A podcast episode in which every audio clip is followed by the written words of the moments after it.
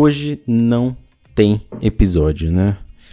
Bom, essa semana aqui tá, tá sendo um, pouco corrida, então eu, eu não consegui terminar o roteiro a tempo, e aí eu ia ficar muito, né?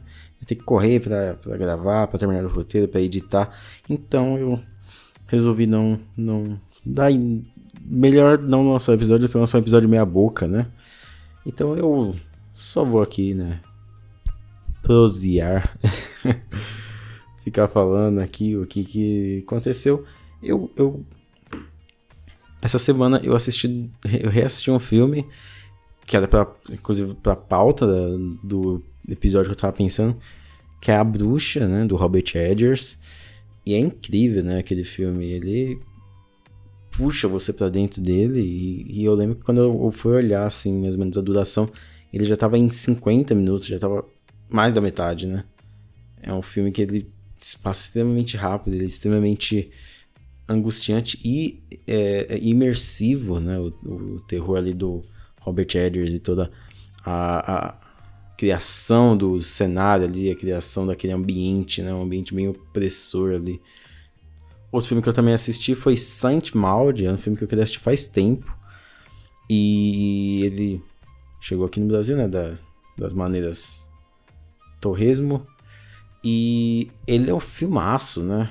É, é, é um filme que eu completamente diferente do que eu esperava, porque eu não vi nenhum trailer, nenhuma, é, nenhuma sinopse dele. Né? Eu só sabia que falava sobre religião e tudo mais. E eu até acho que existe um paralelo entre ele e a bruxa, né? Inclusive era mais ou menos esse paralelo que eu queria tratar no episódio da semana, talvez vai no próximo. E Maud é muito interessante, ele é muito curto, ele tem uma hora e vinte. E é sobre uma garota aí que é meio que uma fanática religiosa. E ela cuida de uma senhora que tá com linfoma lá, que tá com câncer.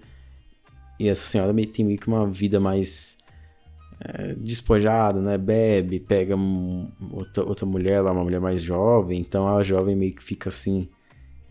É, com uma relação meio distoante, sabe? Da, da senhora. É um filme que tem uma personagem que ela é muito, muito interessante. Os, eu, eu, eu, eu gosto muito do, do ambiente, principalmente do apartamento dela. Ela mora num apartamento que é bem fechado, bem escuro, corroído, né?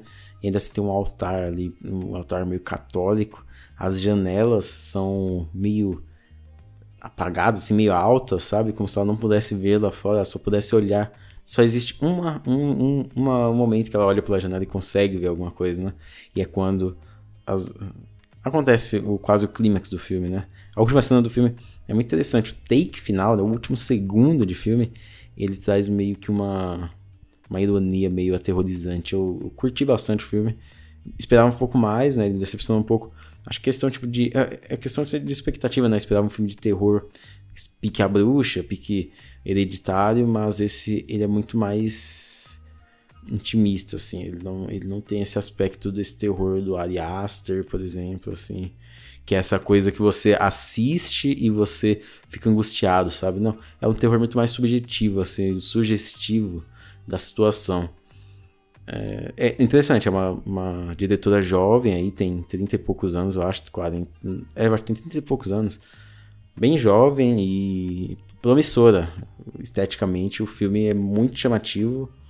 É um filme muito interessante, muito bem conduzido enquanto tô gravando aqui é na noite de, de domingo e tá lançando aí alguns trailers, né, do Super Bowl. Hoje teve Super Bowl. E até agora saiu do Falcão do Soldado Invernal, né, que é a mesma coisa do outro. Não, eu acho que não vi nenhuma dinâmica diferente. Eu queria ver o Zemo em ação, né, tirando ali a espada, sacando a espada e lutando. É, mas eu acho que a química dos dois vai ser bem legal. Eu acho que essa relação entre o Falcão e o Soldado Invernal vai ser algo bem interessante para ser explorado.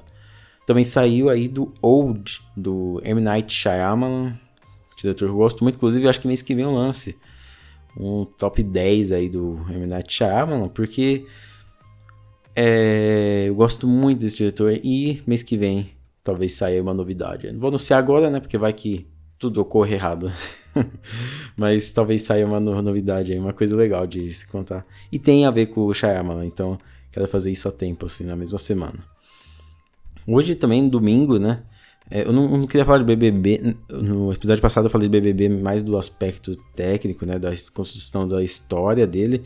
Mas hoje foi o dia. Eu não queria datar, né? Mas hoje foi o dia que o Lucas saiu da sala. Saiu da, da casa, né? Ele existiu do jogo. Lucas Penteado. E ele. E, e, eu acordei meio mal, né? Porque os motivos que fizeram ele sair foram motivos meio ruins. Eu, eu não, não acho que foram corretos ali com o tratamento dele dentro da casa. Aí meu dia começou ruim, né? De tarde, Palmeiras, eu sou palmeirense, foi lá no Mundial Interclubes e perdeu na, na semifinal, né? 1x0 aí pro Tigres. O Tigres que é um, é um, bom time, né? Já tava com perigo aí do Palmeiras não passar por ele mesmo. E aí veio uma tristeza, mas é melhor, igual uma amiga minha Santista, né? Falou que é melhor perder na, na semifinal do que perder de 4 a 0 lá na, na final de goleada, né? É, o Bayern aí tá vindo com tudo, né? Então, talvez, né? O Palmeiras tá com, tá com um time que sabe, mont, sabe se montar, né? o técnico ali sabe montar, mas não é um time que tem alguém que resolva, né? É um time que ele é bem montado e ele funciona ali junto, mas não, não é de grande nível mesmo assim. Essa semana aí também lançou o episódio 5, né, do WandaVision. Eu não assisti ainda, vou assistir daqui a pouco. O episódio do WandaVision. Episódio 5, tá todo, tá todo mundo aí explodindo a cabeça, né? E. Só que eu ainda não vi. É, mas é isso. Essa semana também teve o festival de Sundance. Foi na semana semana passada que teve o festival de Sundance. E um dos filmes é. O filme. Nuvem Rosa, do filme brasileiro. Tá lá no festival de Sundance. Tava concorrendo e foi bastante elogiado. Estou vendo o pessoal falando muito bem. Foi um filme que foi rodado em 2019 e ele falava sobre uma, uma nuvem rosa que passava e matava as pessoas.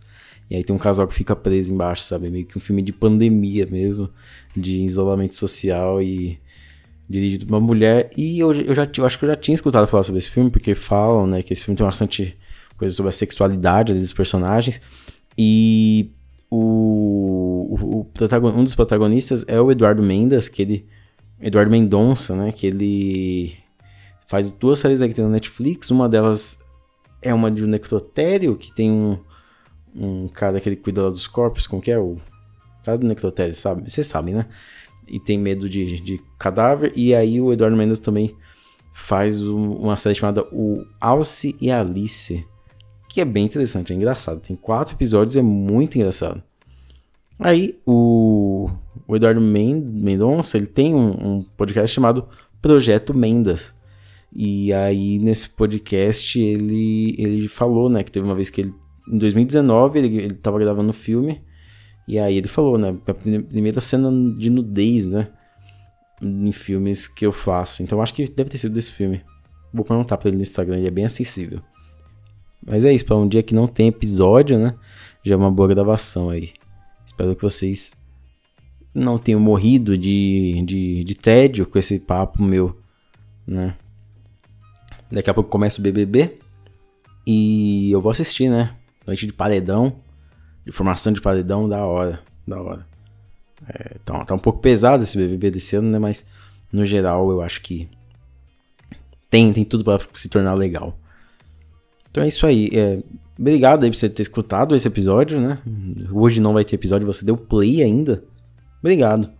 É, espero que vocês tenham curtido aí minhas indagações sobre algumas coisas que eu assisti. Espero que vocês tenham gostado de verdade, tá bom? Então, muito obrigado. Se cuidem da vida e até mais.